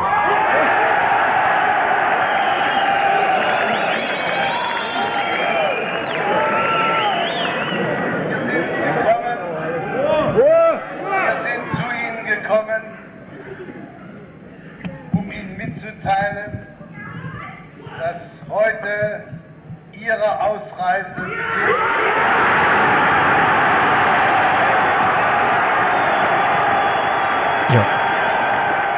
Ich schätze, danach hat man die Leute nicht mehr ruhig bekommen. Nee, da, also die Rede ging dann noch zehn Minuten, um die ganzen Formalitäten zu klären und so, aber äh, ich ja. meine, das war der Moment, auf den alle gewartet haben. Hm. Ich habe mich ja nicht mal ausreden lassen. Also das, äh, Ja, das kann man sich ja auch als in Videoform angucken. Es ist, ja, finde ich, äh, es ist so, das ist schon echt krass emotional, finde ich immer, wenn man sich das vorstellt, ja, ja. was das für die Leute Und bedeutet hat man kann ja sich die Botschaft anschauen, man kommt halt, äh, außer wenn man jetzt irgendwie mit der Schule hinfährt oder so, nicht wirklich rein, aber man kann von außen schauen, wo die gecampt haben und so. Man sieht's ja auf den Bildern ja auch. Aber dass dann auf diesem Botschaftsgelände irgendwie teilweise 4000 Menschen waren, die ja. dort gecampt haben und auf ihre Ausreise gewartet haben, ist völlig Wahnsinn. Also das, das gibt dieses Gelände irgendwie so überhaupt nicht her. Die haben da wirklich auf engstem Raum mussten die irgendwie eine Zeit lang harren und warten, bis dann äh, der Genja irgendwann nach den Verhandlungen mit der DDR das bekannt gab. Und genau. Und dann wurden ja. Sonderzüge ähm, organisiert, die die Leute nach äh, Westdeutschland gebracht haben, über das Staatsgebiet der DDR sogar. Und sogar ja. auch in den weiteren Tagen sind noch Tausende mehr nach Prag gereist, um dort in diese Züge reinzukommen eben. Ja. Und ich habe da auch ein Interview von einem gesehen, der hat das im Fernsehen gesehen mhm. und hat dann so erzählt, und da hat er sich angeguckt, ich glaube sein Bruder, der neben ihm saß und haben, da haben die gesagt, ey, jetzt oder nie. Und haben sofort ja. ihr Zeugs gepackt und sind los. Weißt du, alles ja. hinter sich lassen, sein ganzes Zeug, seine ganzen Bekannten, Freunde, Familie und so weiter. Aber Freiheit war halt wichtiger. Ja. Die Züge wurden auch verplombt, ne? Also mhm. man, man hat den Prag dann irgendwie verplombt und hat quasi somit geprüft, dass niemand irgendwie da aussteigt zwischendrin oder niemand zwischendrin zusteigt. Ja. ja. Genau, ich hätte noch was vom 25.10. Ja, hau mal raus. Das ist lustig. Oder was heißt lustig? Also ich finde es ein Fun Fact. Und zwar hat der Sprecher der Sowjet des sowjetischen Außenministeriums der Öffentlichkeit die sogenannte Sinatra-Doktrin mitgeteilt. Hast du davon was gehört, gelesen? Mm -mm. Ne? Was, was könnte das denn sein? Hast du irgendeine Idee? Die Sinatra-Doktrin. Mhm. Nee, keine Ahnung. Kennst du, äh, was, kennst du Lieder von Sinatra? Auf jeden Fall nicht aus dem FF, ne. Okay, also, also eins, das er gesungen hat, äh, war I Did It My Way. Mhm. Und diese Sinatra-Doktrin besagte eben, dass die kommunistischen Bruderstaaten ab sofort über ihren politischen Weg selbst und unabhängig von Moskau entscheiden dürfen. Also mhm. they, they could do it their way sozusagen. Und ja. das war diese äh, Sinatra-Doktrin. Wer hat die so genannt? Keine die Ahnung. Die Russen doch bestimmt nee, nicht, ich bezweifle, dass das die Russen waren. Ja. ja. Genau, und dann wäre bei mir schon der 9.11. das nächste. Ja, bei mir auch. Okay. Ja, über was erzählen wir da jetzt alles? Also, ich habe gelesen, das wusste ich bisher auch nicht so genau. Also ich wusste, dass schon von DDR-Seiten die Überlegungen bestanden, die Grenzen zu öffnen, irgendwann. Aber es war halt noch nichts Konkretes geplant. Eigentlich war das wohl vorgesehen für Dezember die ersten Grenzöffnungen. Aber dann gab es eben das legendäre Missverständnis bei einer Pressekonferenz, wo der Herr Schabowski dafür gesorgt hat, dass die Grenzöffnung dann doch ganz plötzlich und spontan äh, gekommen ist. Das, ich meine, das äh, hast du ja wahrscheinlich auch schon vorher gehört und äh, ja, ja. jetzt wieder davon mhm. gelesen. Ähm, auch hier, wenn du möchtest, hätte ich kurz einen Ausschnitt, ja, wie das Ausschnitt aus der in, Rede, der, gerne. in der Pressekonferenz so war. Ne? Weil da wurde ja eben gefragt, die hatten dieses Gesetz mit der Reisefreiheit und so irgendwie neu überarbeitet vorher und er war der Pressesprecher und sollte jetzt eben die Infos weitergeben, aber er war bei der Besprechung vorher nicht dabei und wusste nicht, dass bestimmte Informationen eben ähm, erst sozusagen, also dass das erst in Kraft treten sollte irgendwann in ein paar Wochen oder so. Und da, so kam es eben dann zu dem Missverständnis. Ich, ich spiele jetzt mal die Rede ab, die ist ein bisschen länger, ich schneide die vielleicht noch ein bisschen kurz zusammen, dass dann äh, das Wesentliche einfach nur noch drin ist. Es ist sowohl vorgesehen, Delegierte für diese Parteikonferenz. Wir wollen durch eine Reihe von Umständen, dazu gehört auch das Reisegesetz, die Chance also der souveränen Entscheidung des Bürgers zu reisen, wohin er will. Äh, wir sind natürlich äh, besorgt, dass also diese Möglichkeit dieses Reisegesetzes, es ist ja noch immer nicht in Kraft, es ist ja ein Entwurf. Allerdings ist heute, soviel ich weiß, eine Entscheidung getroffen worden. Es ist eine Empfehlung des Politbüros aufgegriffen worden, dass man aus dem Entwurf des Reisegesetzes den Passus herausnimmt und in Kraft treten lässt, der ständ, wie man so schön sagt oder so unschön sagt, also die ständige Ausreise regelt, also das Verlassen der Republik. Mhm. Weil wir es äh, für einen unmöglichen Zustand halten, dass sich diese äh, Bewegung vollzieht äh, über einen befreundeten Staat, äh, was ja auch für diesen Staat nicht ganz einfach ist. Und deshalb äh, haben wir uns dazu entschlossen, heute eine Regelung zu treffen, die es jedem Bürger der DDR möglich macht, äh, über Grenzübergangspunkte der DDR äh, auszureisen. Ohne Pass. Bitte? Ab sofort. Ab. Also Genossen, mir ist hier also mitgeteilt worden, dass eine solche Mitteilung heute schon äh, verbreitet worden ist. Sie müsste eigentlich in Ihrem Besitz sein. Also Privatreisen nach dem Ausland können ohne Vorliegen von Voraussetzungen, Reiseanlässe und Verwandtschaftsverhältnisse beantragt werden. Die Genehmigungen werden kurzfristig erteilt. Zuständige Abteilung Pass- und Meldewesen der VP, der Volkspolizei, Kreisämter in der DDR sind angewiesen, Visa zur ständigen Ausreise unverzüglich zu erteilen, ohne dass dafür noch geltende Voraussetzungen für eine ständige Ausreise vorliegen müssen. Äh, ständige Ausreisen können über alle Grenzübergangsstellen der DDR zur BRD erfolgen. Damit entfällt die vorübergehende ermöglichte Erteilung von entsprechenden Genehmigungen in Auslandsvertretung der DDR bzw. die ständige Ausreise mit dem Personalausweis der DDR über Drittstaaten. Äh, die Passfrage kann ich jetzt nicht beantworten. Das ist auch eine technische Frage. Ich weiß ja nicht, die Testpässe müssen ja, also damit jeder im Besitz eines Passes überhaupt erstmal ausgegeben werden. Wir wollten aber sicherlich eine inhaltliche Aussage. Ist die, das tritt nach meiner Kenntnis, ist das sofort. Unverzüglich. Und da was passiert. Ja, da hat ja. das gesagt. Und dann hat sich das wie ein Lauffeuer verbreitet. Und ähm, ich habe gelesen, der erste DDR-Bürger, der dann offiziell die Grenze passierte, war Andreas Groß, zusammen mit seinem Schwager. Und zwar mhm. an der Grenze Waltersdorfer Chaussee nahe Schönefeld zwischen Brandenburg und Berlin-West. Und dann sollten noch äh, circa, also über 20.000 Menschen folgen am, in der gleichen Nacht. Ja. Ähm, und zwar hauptsächlich an dem Grenzübergang Bornholmer Straße, wo der wachhabende äh, Grenzsoldat da auf eigene Faust dann entschieden hat, irgendwann sagt er in einem Interview, weil er hatte ja keine Anweisungen, wusste von gar nichts, hat dann irgendwie natürlich mitgekriegt, dass da diese Pressekonferenz war, wusste aber nicht, wie das ablaufen soll und was und wo. Und dann hat er irgendwann entschieden, ach, weißt du was, lasse alle ausreisen. Dann, ja. ja. Wobei aber, wenn ich das richtig verstanden hatte, ja eigentlich, dass es da tatsächlich nur um einen Tag ginge, ne, in dieser Rede. Also der, diese, der hatte ja am 9. November gehalten und an, dann war, war quasi damit der Mauerfall begründet, aber diese Reiseregelung hätte am 10. November auch in Kraft treten sollen. Also. Genau, aber halt kontrolliert mit Anweisungen, dass hätten Klar, alle Grenzposten Bescheid gewusst und so war es halt. Ja, ja. Bisschen, ich sag mal, auch legendärer, weil die Leute sich das einfach selber Sie genommen haben. dann einfach genommen, ja. Genau, ja. ja.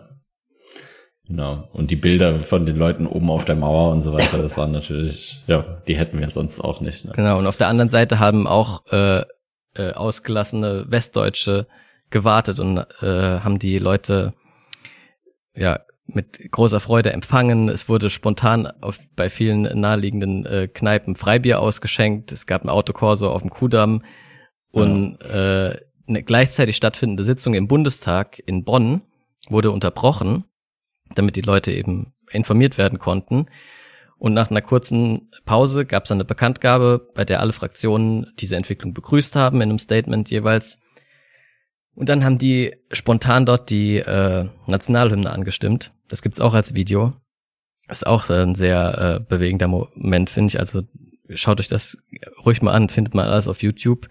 Ähm, vor allem, weil halt die erste Zeile unserer Nationalhymne sich wahrscheinlich nie erträumt hätte, nochmal so brandaktuell zu werden. Einigkeit und Recht und Freiheit. Ja. Er war ja schon ein paar Tage alt und dann war es plötzlich doch wieder äh, sehr aktuell.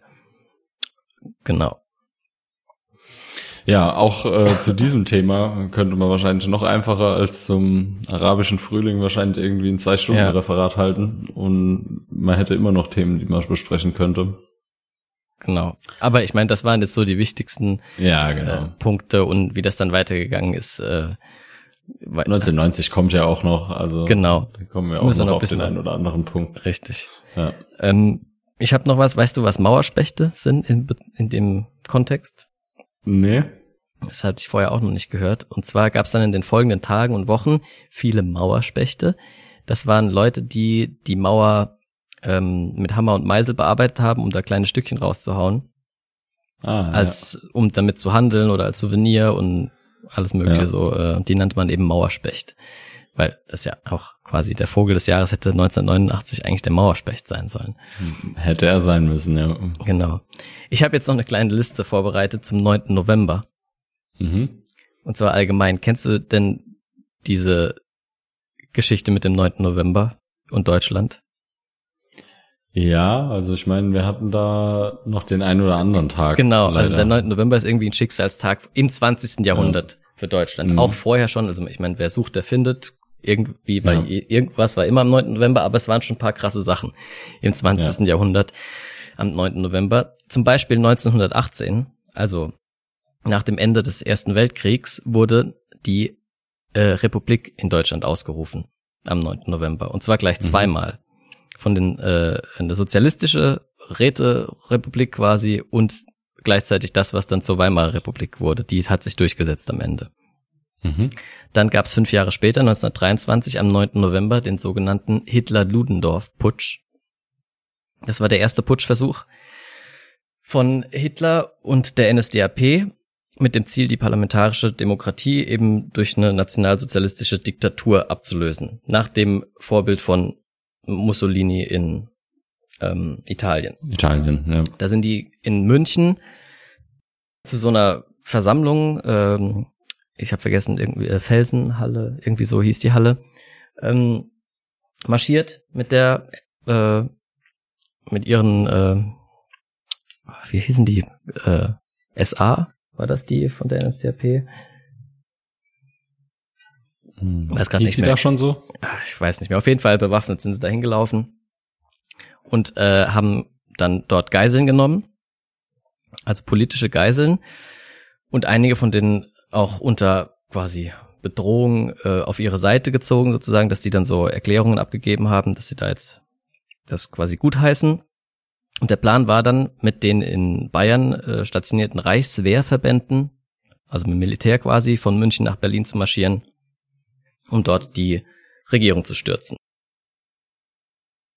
Sie sind dann auch am nächsten Tag marschiert. Äh, allerdings sind sie nur in München ähm, marschiert. Es waren nämlich auch nicht so viele dann am Ende. Das Ganze hat aber in einer äh, Schießerei geendet, bei der es vier tote Polizisten, einen toten Unbeteiligten und 15 tote Putschisten gab. Wobei Hitler übrigens nur ganz knapp dem Tod entgangen ist. Der Mann neben ihm wurde erschossen und dann hat sich ein Leibwächter äh, davor gestellt und der wurde auch erschossen. Mhm. Und dann erfolgte ein deutschlandweites NSDAP-Verbot. Und Hitler selber wurde zu fünf Jahren Haft wegen, wegen Landesverrat äh, verurteilt, kam aber nach neun Monaten schon wieder raus und wurde auch nicht abgeschoben, obwohl er ja Ausländer war. Und zwar, das finde ich so krass mit der Begründung, weil dieser Mann so urdeutsch denkt und fühlt, dass man ihn nicht wie einen Ausländer behandeln kann, so ungefähr. Wow, wow. Ja, haben wir ja gesehen, wo das hingeführt hat, Mhm. dieses deutsche Gedankengut. Ja, und dann gab es 1938, äh, als Hitler dann schon an der Macht war, ähm, den Höhepunkt der November-Pogrome, Mhm. wo also ähm, vor allem viele verkleidet, als, als Zivilleute verkleidete SS- und SA-Leute ähm, jüdische Geschäfte ähm, in Brand gesteckt haben, Synagogen wurden angezündet und ähm, auch hundertfach Juden ermordet Und deportiert, ja. und deportiert. Und ähm, ja, und vor allem das halt- wurde halt so dargestellt, äh, als wäre das das normale Volk gewesen, das diese Pogrome angezettelt hat. Ich meine, da haben bestimmt auch normale Leute aus dem Volk dann mitgemischt, aber es war eben schon ein Coup sozusagen. Äh, man wollte aber quasi das Motiv, dass der Volkshass im deutschen Volk, äh, der Volkszorn auf die Juden so hoch ist, ähm, halt noch schüren. Genau. Und dann gab es natürlich 1989 am 9. November noch den Mauerfall. Also das war irgendwie der das Datum des Jahrhunderts. Ja. Genau. Ähm, jo, jetzt, weil wir 1989 das ausgelassen haben, es gab natürlich in Europa noch viele weitere Revolutionen. Ne? Also in Polen wurde das erste erste demokratische äh, Regierung gewählt, in der Tschechoslowakei, in Rumänien, auch in Chile zum Beispiel äh, wurde sich äh, wurde der äh, kommunistische Diktator abgesetzt und so weiter. Also es, auf der ganzen Welt gab es eigentlich äh, viel Umbruch 1989. Und wo das das schlägt ja einen krassen Rahmen übrigens zu 2011. Und das habe ich vorhin vergessen. In China gab es seit 1989 eigentlich keine große Demokratiebewegung mehr. Erst wieder im Jahr 2011 gab es vereinzelt größere Demonstrationen, inspiriert nämlich vom arabischen Frühling. Ja. Ja. Auch verrückt, dass dieser Brückenschlag irgendwie da ist, ne? Ja. Hm. So, Wissenschaft und Technik. Ähm, der Gameboy ist 1989 erschienen. Mhm. Das hat die Welt schon auch verändert. Ja. ja. Viel benutzt das Ding. Und in einem Usenet-Posting wurde erstmals Goldwins Gesetz formuliert. Hatte ich vorher auch noch nie von gehört. Kennst du das? Goldwins nee, Gesetz? Nee, auch nicht. Und zwar ist das äh, das Gesetz, das in einer Diskussion, egal ob im Internet oder in real, ähm, die wasch also mit je länger die Dauer, umso wahrscheinlicher wird es, dass ein Nazi-Vergleich gebracht wird. das ist das Gesetz. Und das scheint wohl auf viele Diskussionen zuzutreffen. Ja. ja. Dann, ich hätte noch zwei, drei Kulturfacts. Ja, gerne. Und zwar wurde diese Glaspyramide im Louvrehof ähm, mhm. fertiggestellt oder eröffnet oder wie man auch mehr das nennt. Ähm, die kennt ja wahrscheinlich irgendwie, kennen wahrscheinlich auch viele, die schon mal dort waren. Dann fand in Berlin 1989 die erste Love Parade statt. Ah. Und zwischen nicht mehr, oder? Nee, also, jetzt gibt's ihn nicht so mehr, genau. Seit gibt's diesem, nicht mehr, ne? Ja, war Seit ja Problem. Genau. Ja. Und ähm, und die erste Simpsons-Folge wurde ausgestrahlt 1989. Ah, krass. Hätte ich, ja, hätte ich vielleicht sogar gedacht, das ist sogar noch älter, aber. Ja. Ja. Also es stand auch die erste eigenständige. Also die sind anscheinend vorher schon irgendwie, keine Ahnung, so als kleine Sketches oder so, vielleicht in anderen Shows mal gelaufen. Ja, maybe, ja. ja. Mhm. Okay. Hast du noch irgendwas? Sonst habe ich noch, noch, nee. nur noch die des Jahres Kategorien. Ja, machen wir noch die des Jahres Kategorien. Okay, das Wort des Jahres war nicht Montagsdemonstration, das war nur auf dem dritten Platz. Es war auch nicht mhm. die BRDDR, sondern Reisefreiheit. Ah, ja. ja. Macht Sinn. Ja. Ne? Mhm. Ein Unwort und ein Jugendwort gab's noch nicht.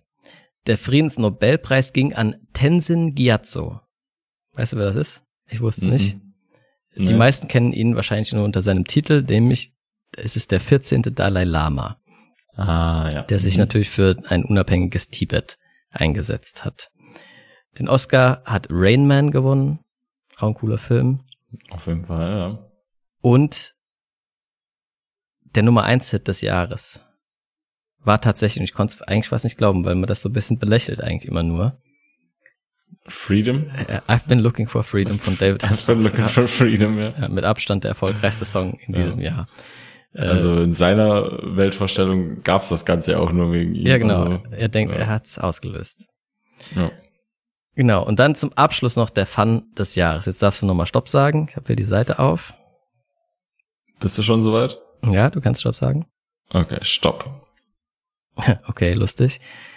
Äh, okay, ich sag nicht die Kategorie, ich sag dir, was es ist und du musst die Kategorie wieder raten. Und ja, zwar okay. der, was auch immer des Jahres war, der Knoblauch.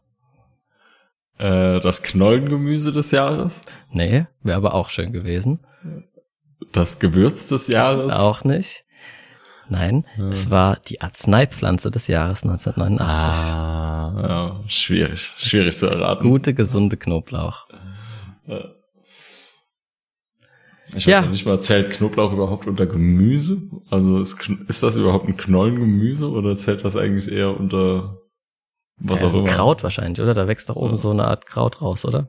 Hm? Keine ja. Ahnung. Naja. Da kennt mich botanisch überhaupt nicht aus. Naja. Ich werde das recherchieren zur nächsten Folge. Gut. Kannst kaum erwarten, das zu erfahren. ja. Die Person of the Year war 1989 übrigens wenig überraschend Michael Gorbatschow. So, ich bin raus. Ich brauche Urlaub. Gute Weihnachten, schönen Rutsch. Ich baller mir jetzt erstmal schön drei bis vier Glühweine mit Schuss rein. Ich kann diese Amateure bald nicht mehr ertragen. Wenn das nächstes Jahr so weitergeht, dann kündige ich. Vorher zünd ich dem noch seine Mikros an und versteck die Burgen von Burgund Special Edition. Ja genau, ha. Das wird sitzen. Gute Idee.